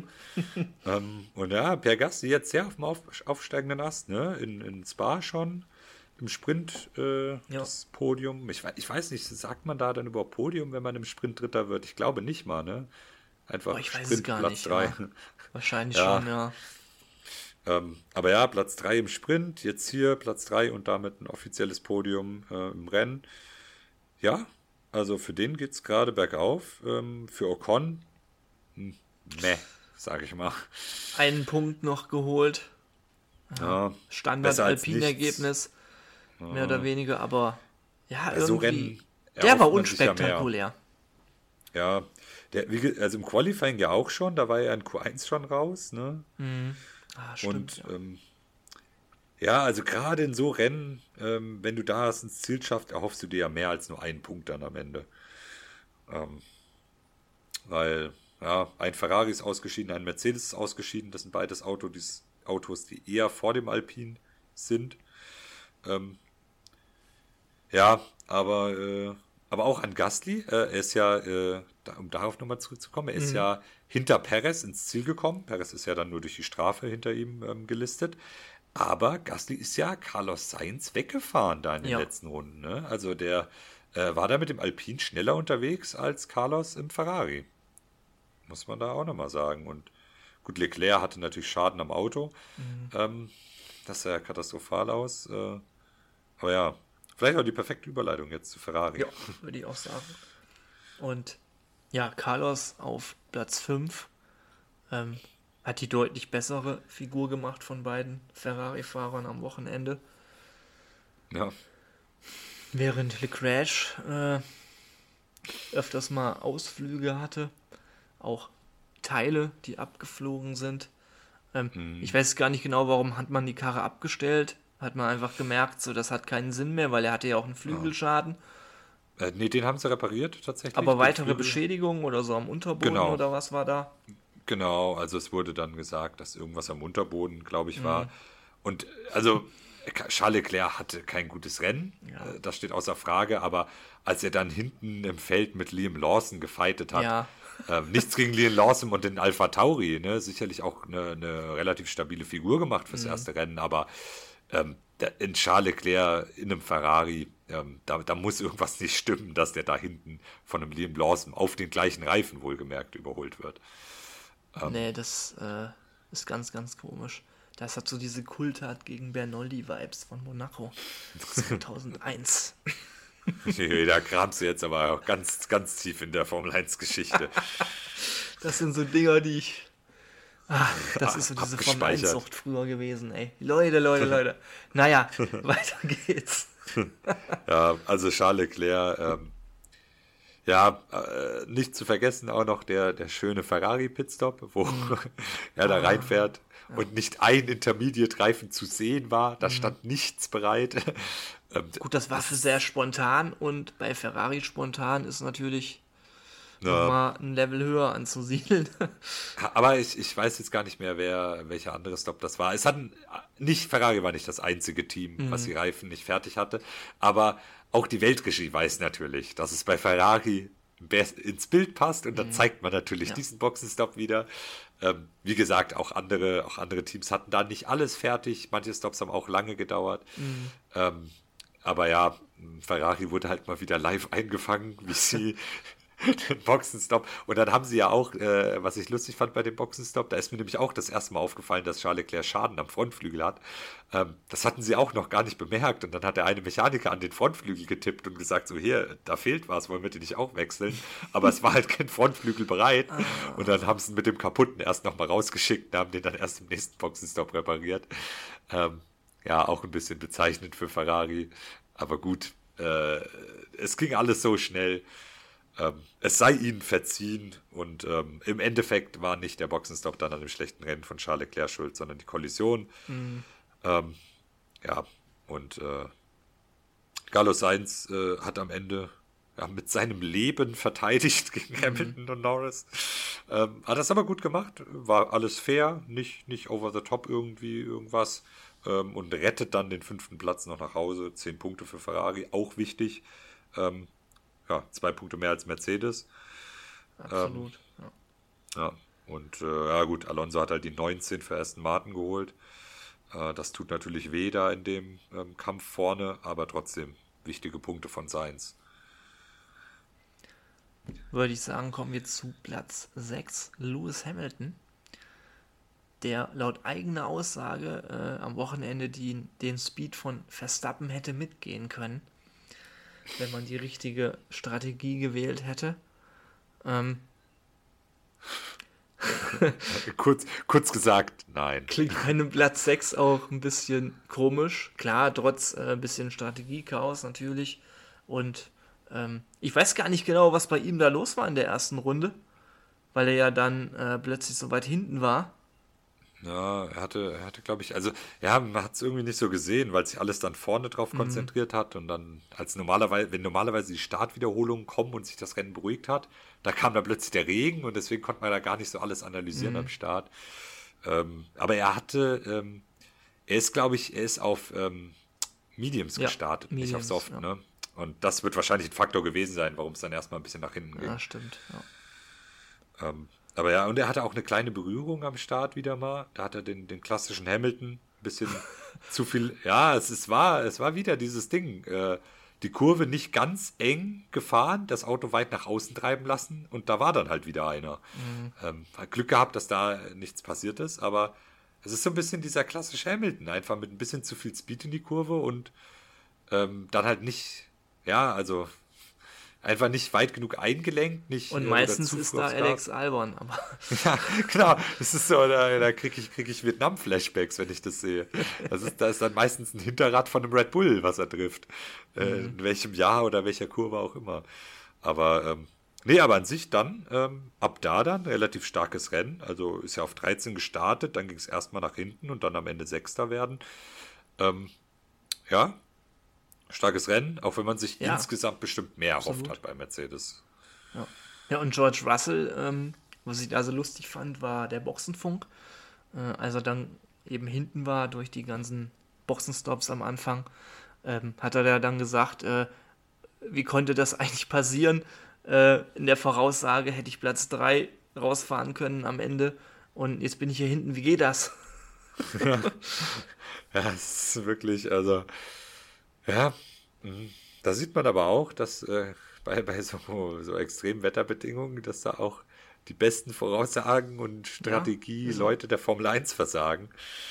Ähm, ja, aber es ist ja, ja, und George mh, an sich auch, ja, ganz gutes, also ein bisschen Pech gehabt da, aber an sich auch ganz gutes Rennen gehabt. Dann aber, ja, am Ende, hm, alles weggeschmissen will ich jetzt nicht sagen. Es war so ein bisschen Racing-Incident, würde ich sagen. Ähm, ja. War das aber- mit Norris die Aktion? Ja, genau. Ja, Racing Incident würde würd ich auch sagen. Ja, also da würde ich jetzt echt die Schuld keinem zusprechen wollen. Ne? Da hätten, ja, vielleicht hätte George ein bisschen mehr aufpassen können, aber das ist, ist ja, also ich würde sagen, nahezu 50-50, keiner wirklich schuld. Aber auf jeden Fall Pech für George Russell, dass das dann so viel Schaden war, dass er das Auto abstellen musste, weil Ja, das ist schon es sah, heftig. Mhm. ja, es sah nach nicht viel aus eigentlich. Ähm, ja, sonst wäre der ja dann auch irgendwo, ja, so bei Hamilton gewesen, ne? Also, Mhm. wenn er mit Norris gefightet hat, war das der Platz, äh, Kampf um Platz 7. Ähm, ja, gut. Ja, geht halt auch dann irgendwann in die heiße Phase, was die Konstrukteurswertung angeht. Da ist dann jeder Punkt irgendwie wichtig. Und ja, Ja. wir hatten kurz erwähnt, äh, Lando Norris, Platz 7. Ja, vor ein paar Wochen oder vor, vor zwei Monaten oder so hätte, hätte McLaren, glaube ich, sieben und mit Piastri auf neun, hätten die das freudig genommen. Und jetzt ist es fast schon eine Enttäuschung, ne? Gerade nach dem Ja, Qualifying. im, im Rennen waren, war der McLaren nicht so stark, wie man ihn Ja. irgendwie erwartet hat. Ähm, aber trotzdem, also ich, ich sehe es jetzt gar nicht so als schlechtes Ergebnis ein. Man hat diesen Ausreißer mit Gasly da vorne natürlich auch drin. Ne? ja. Und so hat man eigentlich auch dann nach dieser ganzen Strategie-Wirrwarr-Geschichte am Anfang noch ein ganz gutes Ergebnis rausgeholt. Das hat natürlich Ja. auch viel. War auch, äh, hat ja auch eine negative Auswirkung am Anfang. Hat man Ja, genau, auch nicht die stimmt. beste Track-Position dann. Also, ja. da Ja, muss Mac- man. Mac- McLaren ja auch das äh, mit beiden Autos sehr, sehr lange gezögert. Mhm. Ich verstehe Und, ja. das wirklich nicht. Aber vom Fernseher ist man halt immer schlauer, ne? Ja, das ist, das ist halt so wirklich das Ding, weil ähm, wenn wir jetzt mal, wir jetzt mal ähm, direkt weitergehen ähm, zu Alex Albon, äh, der hat das ausgesessen auf den Softs, ne? Ja. Der hat, der hat den kompletten Regen, ist der auf den Softs durchgefahren, der hat das ausgesessen ähm, und das war äh, zu dem Zeitpunkt dann besser als der späte Stop von McLaren. Also Ja. das ist so dieses, ab irgendeinem Punkt musst du sagen, das ist jetzt der Point of No Return und Williams hat das gemacht und die haben dann, es wäre natürlich besser gewesen, er wäre in Runde 3 direkt auf die Intermediates gewechselt, keine Frage. Aber wenn du dann vier, fünf Runden zögerst, und weißt, der Regen hört irgendwann wieder auf, mhm. dann musst du irgendwann auch sagen, jetzt ist der Point of No Return, jetzt haben wir es so weit rausgezögert ja. und haben schon so viel Zeit verloren, dass wir die Zeit jetzt nur wieder reinkriegen können, wenn wir draußen bleiben und uns im Gegensatz zu allen anderen zwei Stops sparen. Einmal der Stop auf die Intermediates mhm. und einmal der Stop zurück auf die Softs. Weil, ja, alle anderen haben ja quasi sind einmal auf die Inters und dann wieder von den Inters runter. Und Alex Albon hat beides nicht gemacht. Mhm. Demnach zwei Stops gespart, ungefähr 40 Sekunden oder 42 Sekunden in, in Sandford. So, so langsam wie manche Stops waren, sogar vielleicht 50 ja. Sekunden auf manche dadurch gewonnen.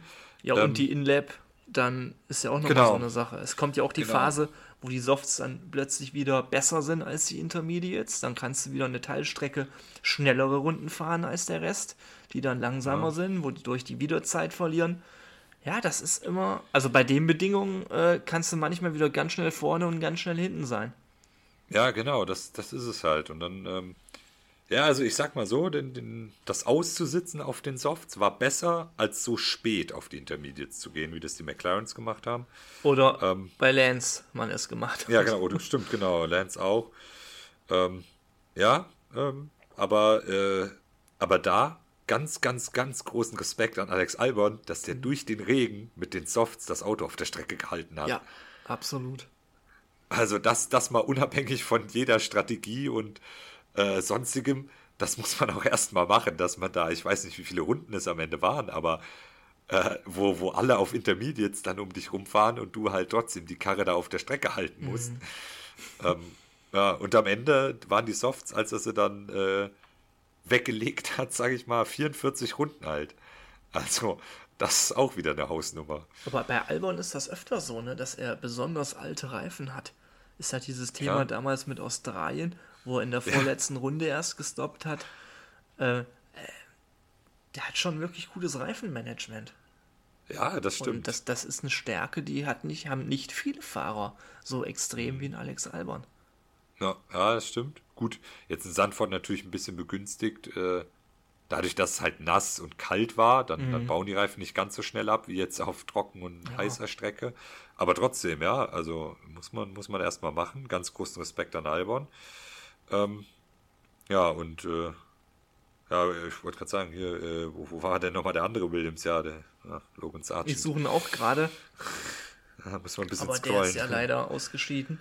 Ähm, ja. Aber dennoch finde ich für ihn kein verlorenes Wochenende. Weil er ja. durch das Qualifying halt so ein Statement, aber auch wieder ein Unfall dann. Ja, das ist natürlich besonders schade. Also Mick Schumacher wäre bei Haas jetzt durch. Unten durch. Ja, ja, das, ja, das ist, ich, ich will nicht ausschließen, dass es bei Williams jetzt vielleicht auch ist. Also.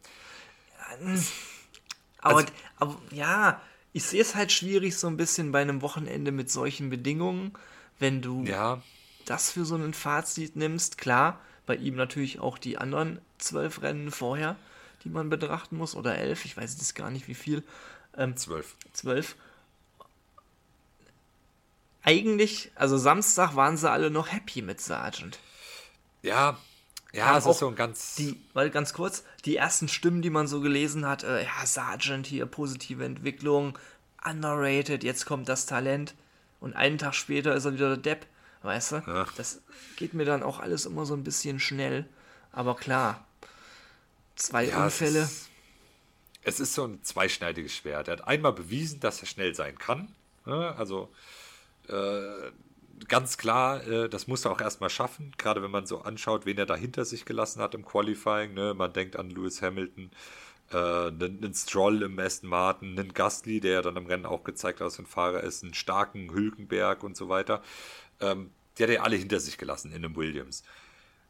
Aber dann, ja, es ist halt so dieses, im Endeffekt musst du dann solche Chancen ergreifen. Mhm. Wenn du es dann mal schaffst, dann bist du Zehnter im ja. Qualifying. Und dann musst du es halt irgendwie schaffen. Weißt du, da hast du ein verrücktes Regenrennen, wo auch ein Williams in die Punkte fahren kann aus eigener Kraft quasi, weil die anderen Fehler machen. Gut, das ist dann nicht ganz aus eigener Kraft, wenn die anderen die Fehler machen, aber ähm, äh, ja, es ist, also er hat sich ja auch, wie er dann da saß, er, also man hat ihm ja angesehen, dass er sich sehr, sehr, sehr geärgert hat. Mhm. Ähm, ja, aber ähm, ja, mal gucken und ähm, vielleicht äh, noch so ein äh, was kleines Positives, äh, James Vowles hat äh, im Interview gesagt, dass er erwartet, dass äh, Monza gut wird bei Williams. Ähm, Die sind ja auf den Geraden stark, ne? Stimmt. Und ähm, der war da im Interview sehr zuversichtlich, hat äh, auf die Frage so, was erwartet er für Monza, hat er gemeint, nee, das sollte unser Auto funktionieren. Das, da, da hat er Lust drauf. Ähm, die gehen da positiv ins Wochenende rein.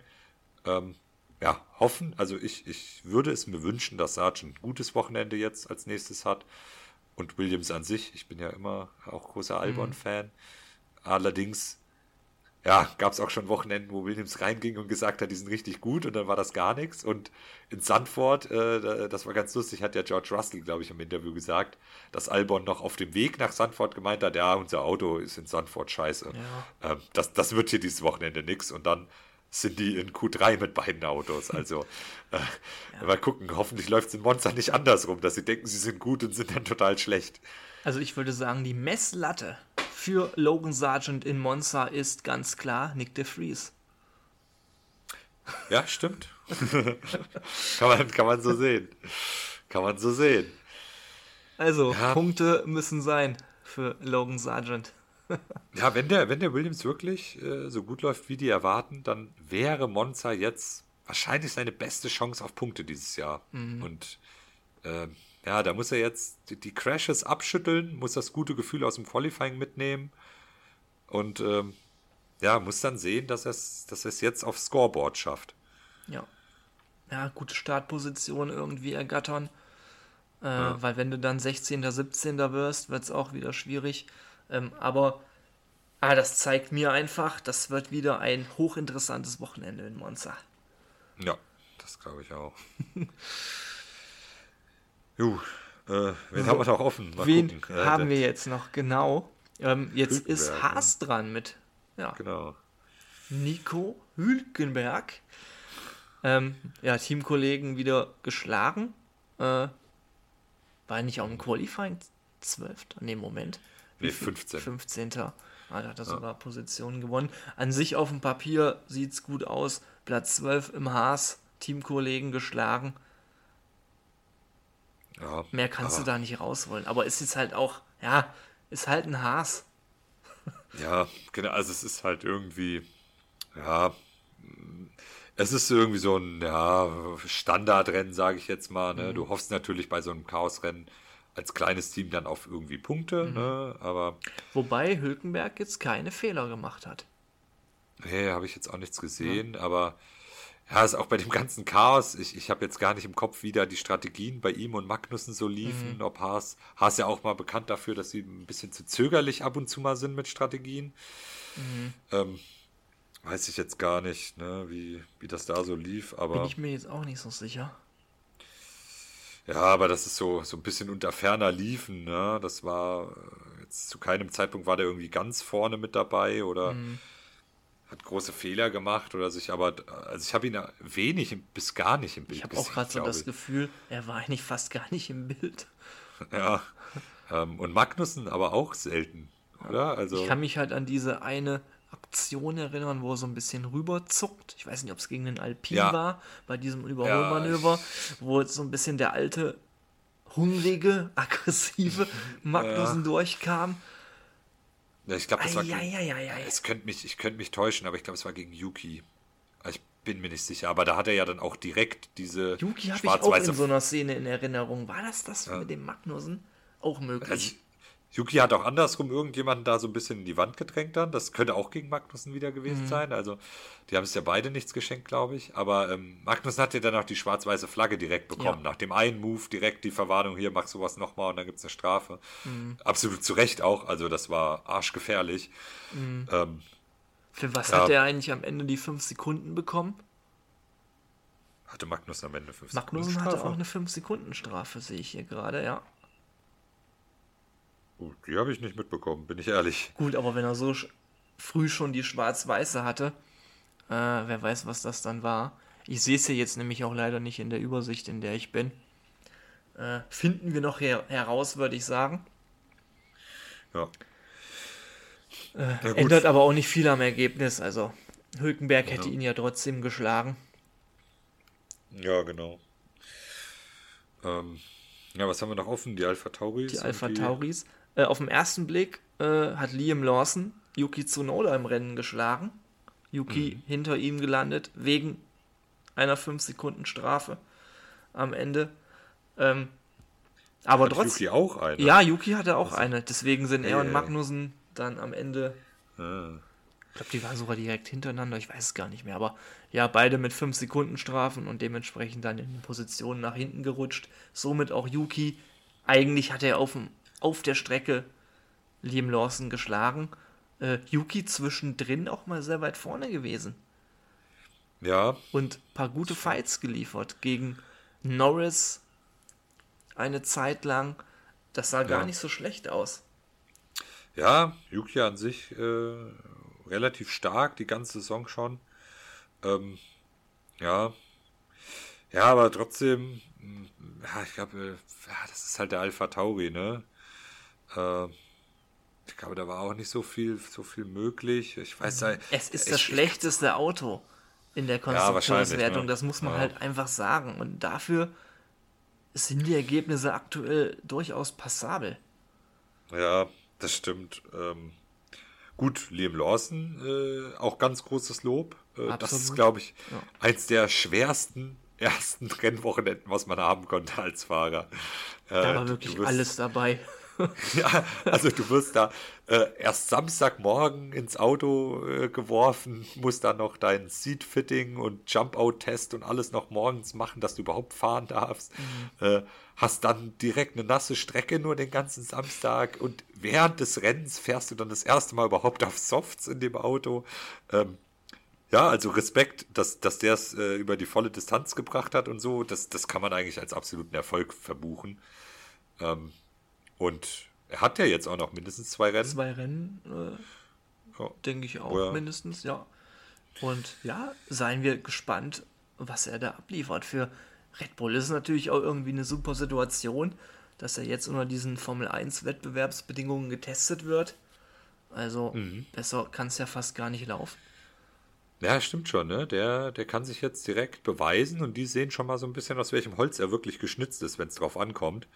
Und er hat eigentlich nichts zu verlieren, weil die wissen auch, äh, also da, da hat keiner, glaube ich, Erwartungen, dass er jetzt irgendwelche Top-Ergebnisse holt im schlechtesten Auto, mitten in der Saison da jetzt reingeworfen. Das Rennwochenende kann man fast gar nicht zählen, da konnte er sich gar nicht drauf vorbereiten. Ähm, ja, angenommen, der, der hat jetzt irgendwie erwischt ein gutes Rennen, so wie das bei Nick de Vries letzte Saison war, und holt jetzt da Punkte oder so. Dann sitzt er nächstes Jahr im Williams, Ja, um wer jetzt mal ein weiß. mögliches freies Cockpit Ja, zu ja, sehen. Ja, also- aber nee, also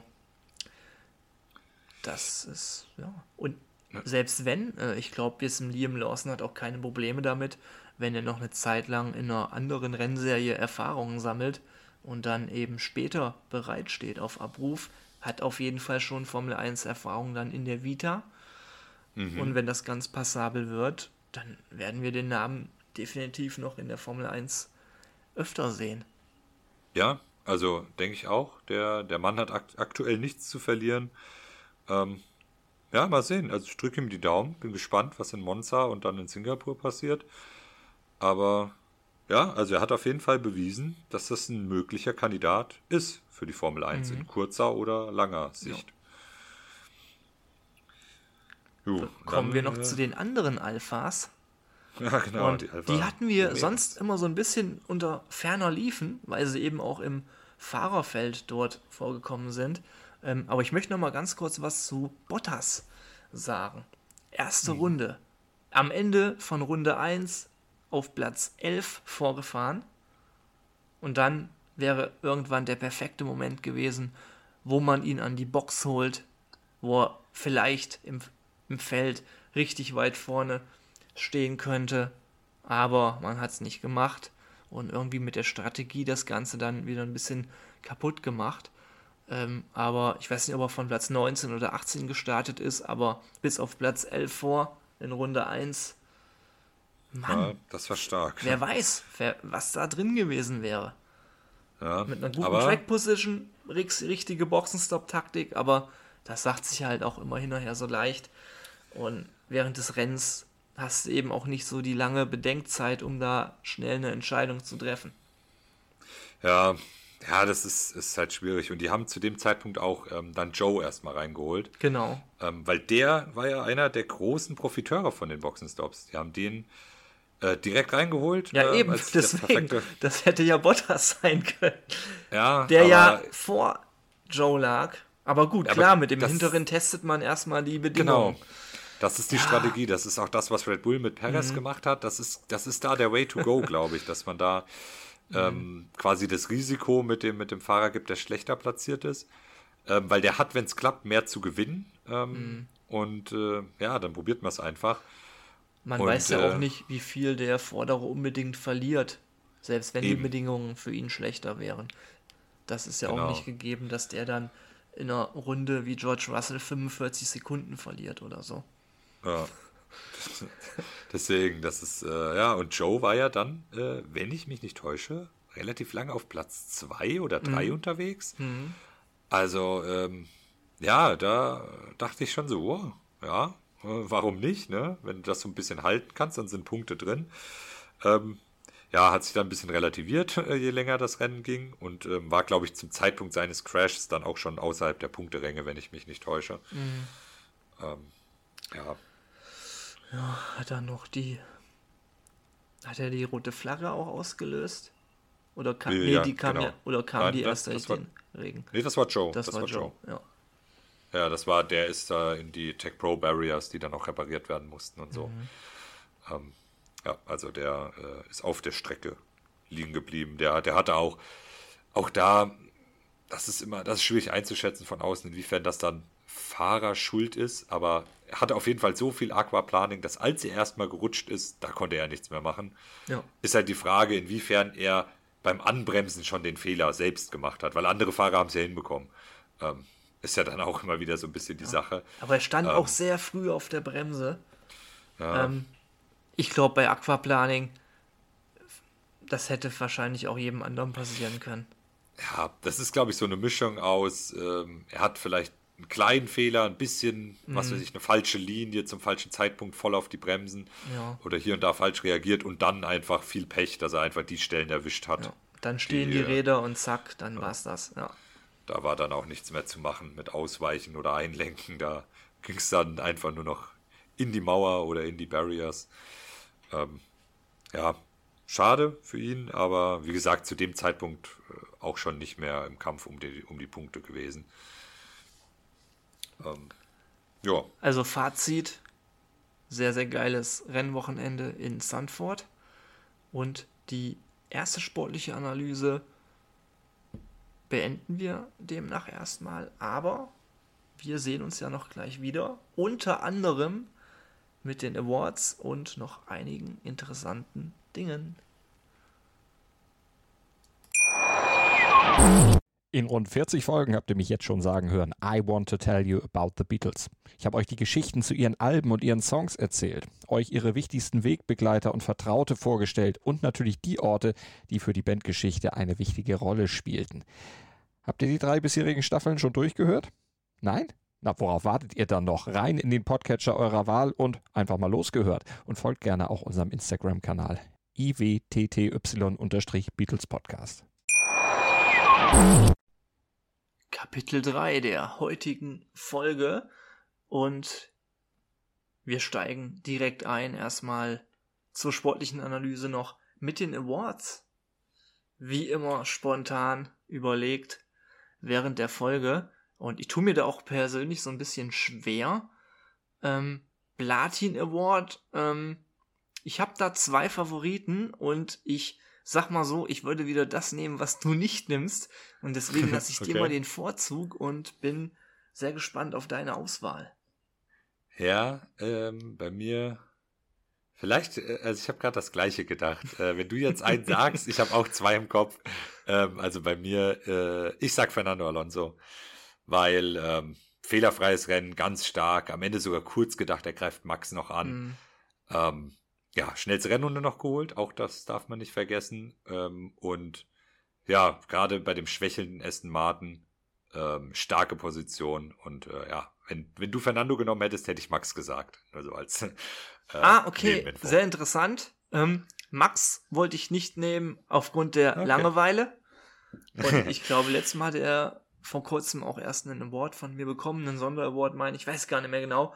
Ähm, meine Auswahl äh, war zwischen Fernando Alonso, den ich auch sehr gern gewählt hätte, und Pierre Gasly, weil ich ja. finde irgendwie diesen dritten Platz muss man auch mal ein bisschen würdigen. Gerade Stimmt. in einer Zeit, wo man die Alpinen jetzt gar nicht so erwartet hat und auch ein Esteban Ocon nicht so gut aussah, was das Sportliche angeht. Ähm, deswegen mein Platin Award für Pierre Gasly. Ja, sehr cool. Ähm, ah, die, äh, die, ich bin schon, ich bin schon gedanklich bin ich schon weiter, weil ich, weil ich mich nicht entscheiden kann. Die Graupe. Die Fluppe. Äh, Fluppe, ja, nicht stimmt, Fluppe. Ist gar nicht. Äh, ah ich, ich, ich, ich hätte schon was. Soll, soll ich den anfangen? Fang ruhig an, ja. Äh, bei mir Charles Leclerc. Ähm, an sich kein gutes Wochenende gehabt. Ich meine, Platz 9 im Qualifying ging schon, aber auch da hat er schon in die Mauer gesetzt. Ähm, dann diese kleine Kollision gehabt. Äh, gut, dass der Boxenstopp dann ein bisschen schief geht, da kann er jetzt nichts für, aber ähm, ja, er war, er war irgendwie das ganze Wochenende nicht so, hatte nicht so die Pace und dann kamen auch noch kleine Fehler dazu oder auch größere Fehler dazu und ähm, ja, dann muss er am Ende sogar das Auto abstellen, holt keine Punkte. Deswegen die, die Fluppe äh, ist bei mir Charles Leclerc. Da kann ich jetzt keine andere Wahl treffen. Äh, da gibt's den, die Doppelauszeichnung für Charles Leclerc äh, von meiner Seite aus auch die Fluppe. Jo, Und sind wir uns ja ähm, einig. Ich habe erst wegen Sonderaward überlegt, wegen dem Boxenfunk von George Russell, den ich ganz cool finde. Ach, weißt du was? Äh, bekommt er von mir. Ich äh, baller's nochmal in die Insta-Story. Ich glaube, ich habe einen Screenshot davon gemacht, wo der Text dann mal eingeblendet ist. Äh, fand ich persönlich ganz cool. Und äh, ich glaube, sogar Red Bull hatte von mir letztes Mal irgendwie auch wegen Boxenfunk was bekommen. Und das stimmt. Das können wir Max, ruhig mal reinbringen. Mit Max und GP, ne? Den Boxenfunk des Wochenendes. Wird, wird jetzt dein, dein Ding, dein, dein Boxenfunk-Award. Ja, ist eigentlich ganz cool. Kann man mal so bringen. Und ähm, ja, ihr fragt euch jetzt wahrscheinlich, ja, wir haben jetzt auch die Awards durch. Äh, nächste Woche schon das nächste Rennen und das wird wieder auch etwas ganz Besonderes für euch. Ähm, da kann Marc euch äh, erstmal ein bisschen mehr zu erzählen, aber ich würde dich erstmal fragen, Marc, äh, was hast du vor? Willst, machst du etwa den Duffman wie Walter Bottas? ja, das ist, äh, sollte man, sollte auch noch Erwähnung finden, äh, eine ganz lustige Story, die wir beide sehr, sehr cool fanden eigentlich. Ähm, vielleicht haben es manche gesehen auf Instagram. Ich glaube sogar die Formel 1 hatte es gerepostet. Ähm, aber Walter Bottas war, äh, hat seinen Summer Break sehr genossen und ähm, seine äh, Freundin ist ja äh, auch äh, Profisportlerin und zwar im Radfahren. Da kenne ich mich jetzt nicht so aus, ob man da in Ligen, Wettbewerben, Turnieren fährt. Keine Ahnung. Äh, da ich kenne mich Experte. auch nicht aus. Ich kenne nur die Tour de France, aber sonst. genau. Ähm, und weißt du, dass die viel dopen? Nein, das habe ich jetzt nicht. äh, ja, aber ähm, da ist er ja auch immer mal mit unterwegs äh, und trainiert da auch mit ihr und unterstützt sie da. Und ähm, ja, der war ähm, irgendein Radrennen oder so, ähm, wo es aber nicht nur um das Sportliche ging, sondern wo es auch einen Kostümwettbewerb gab. Und ähm, der Gewinner des Kostümwettbewerbs äh, hat sein Körpergewicht in Bier gewinnen können. Und äh, das hat ein äh, Walter Bottas äh, sich nicht nehmen lassen und hat sich da als äh, Duffman aus den Simpsons äh, verkleidet. Und das, also wer, wer diesen Duffman aus den Simpsons schon mal gesehen hat, das passt schon sehr gut zu Bottas, finde ich. das steht ihm schon. Ähm, und äh, das wird, wird auch in der Story landen, würde ich sagen. Äh, mhm. Das äh, dass ihr euch das auch mal Walter Bottas in ganzer Pracht ansehen könnt.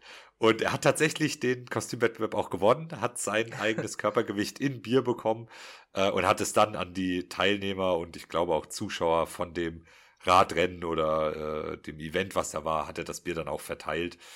Ähm, ja, also das ist auf jeden Fall eine, eine sehr, sehr coole Geschichte, was Walter Bottas in seiner Sommerpause gemacht hat. Also dafür hätte ich mir auch gern mal ein Radrennen angeguckt. Äh, Ja. Und der ehemalige Radprofi Jan Ulrich sicherlich auch bei einer Menge Freibier.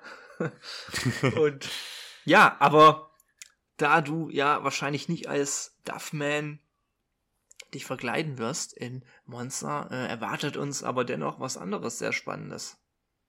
Ja, genau. Ähm, ich bin ein, ein letztes Mal diese Saison äh, vor Ort bei einem Rennen. Ähm, für mich geht's äh, am Donnerstagmittag schon nach Monza. Äh, ich weiß gar nicht, äh, Donnerstag selbst werden wir nicht an die Strecke gehen, aber dann wieder äh, volles Programm am Wochenende. Ähm, heißt, ich werde dann auch wieder ein bisschen den Instagram-Account übernehmen. Und ähm, ja, äh, Monza war ich auch noch nie. Bin gespannt, was mich da erwartet. Wir, wir haben äh, zu fünft ein Airbnb in Mailand. Äh, das ist dann schon auch noch mal ein Stück in den Park, Oh ja. in den königlichen Park von Monza. Und ähm, ja, im, im, auf Heimterritorium von Ferrari, da, da schlägt mein Herz dann wahrscheinlich schon ein bisschen höher. ähm, ich werde da auch äh, komplett, ich habe sogar Ferrari-Schuhe von Puma mir schon, mir schon gekauft. Äh, also ich werde da, äh, ich habe meine Ferrari-Cap, ich habe Ferrari-Polo-Hemd, meinen Ferrari-Schal. Äh, ich werde da komplett in Ferrari-Montur rumlaufen. Ähm, nur der, ich habe einen, einen Red Bull Buckethead, der muss nämlich auch mit. Ähm, weil Bucketheads einfach super sind. Ähm, ja, genau, aber da, da wird euch auf jeden Fall einiges an ähm, Content von der Strecke erwarten, hoffe ich. Und äh, ja, unsere nächste Folge wird sich dementsprechend äh, wahrscheinlich dann auch ein bisschen verzögern, weil ich erst Montag auf Dienstagnacht Hm. äh, wieder, ich weiß nicht, ich glaube, der, der Flug war am billigsten, deswegen fliegen wir erst so spät montags, ähm, dass ich irgendwann nach 0 Uhr, also ganz früher Dienstagmorgen erst in Köln lande. Ähm, ja, deswegen wird sich aber dann auch die Podcast-Aufnahme, die wir sonst eigentlich immer versuchen, Montagabends zu machen, würde sich mal wieder verzögern. Das sei dir verziehen und dir auch gegönnt, auf jeden Fall, dass du danach erstmal zur Ruhe kommst. Und ja, für mich ist das ja dann auch immer sehr spannend, weil ich ja auch gar nicht weiß, was äh, dann auf Insta bei uns los ist auf dem Kanal, wenn du dann Ja. die ganzen Eindrücke postest. Und bin ich auch ein bisschen neidisch, weil ich bin ja auch wieder angefixt, äh, dadurch, dass ich in Ungarn dabei war und freue mich eigentlich jetzt auch schon wieder irgendwann auf das nächste Live-Rennen, wo ich dann hoffentlich irgendwann mal wieder sein werde. Und ja, freue mich auf jeden Fall auf schöne Fotos und schöne Videos. wird's geben, wird's geben. Und vielleicht einen Erfolg von Ferrari. Das, da, da, da kann ich nichts versprechen. Ich glaube, das ist, äh, ja, mal schauen. Aber ich, ich habe ja noch so ein bisschen die, die, die Hoffnung, den, den Wunschtraum, dass ich live da bin, wenn Lando Norris seinen ersten Sieg einfährt. Das Oh, so das würde ich auch nehmen. Ja, das, das ist so ein bisschen mein Wunschtraum und jetzt mit der Leistungssteigerung von McLaren, ähm, es muss halt einmal, ja, Sergio Perez soll einfach mal Max Verstappen abschießen und dann Lando Norris den Weg ebnen, wenn er wieder ein gutes Qualifying fährt. Der letzte McLaren-Doppelsieg in Monza ist ja auch nicht allzu lang her. Eben, da, daran habe ich nämlich gedacht, das ist, äh, das ist, es ist, es ist ein sehr großer Wunschtraum, aber ähm, Und, und Ja. der wird dann auch definitiv mit Shui stattfinden. Äh, sei es von Piastri oder von dir im Publikum. Ja, also da, da gebe ich jetzt äh, Brief und Siegel drauf. Wenn Lando Norris äh, den äh, in Italien gewinnt, dann werdet ihr in der Story einen Shui von mir sehen.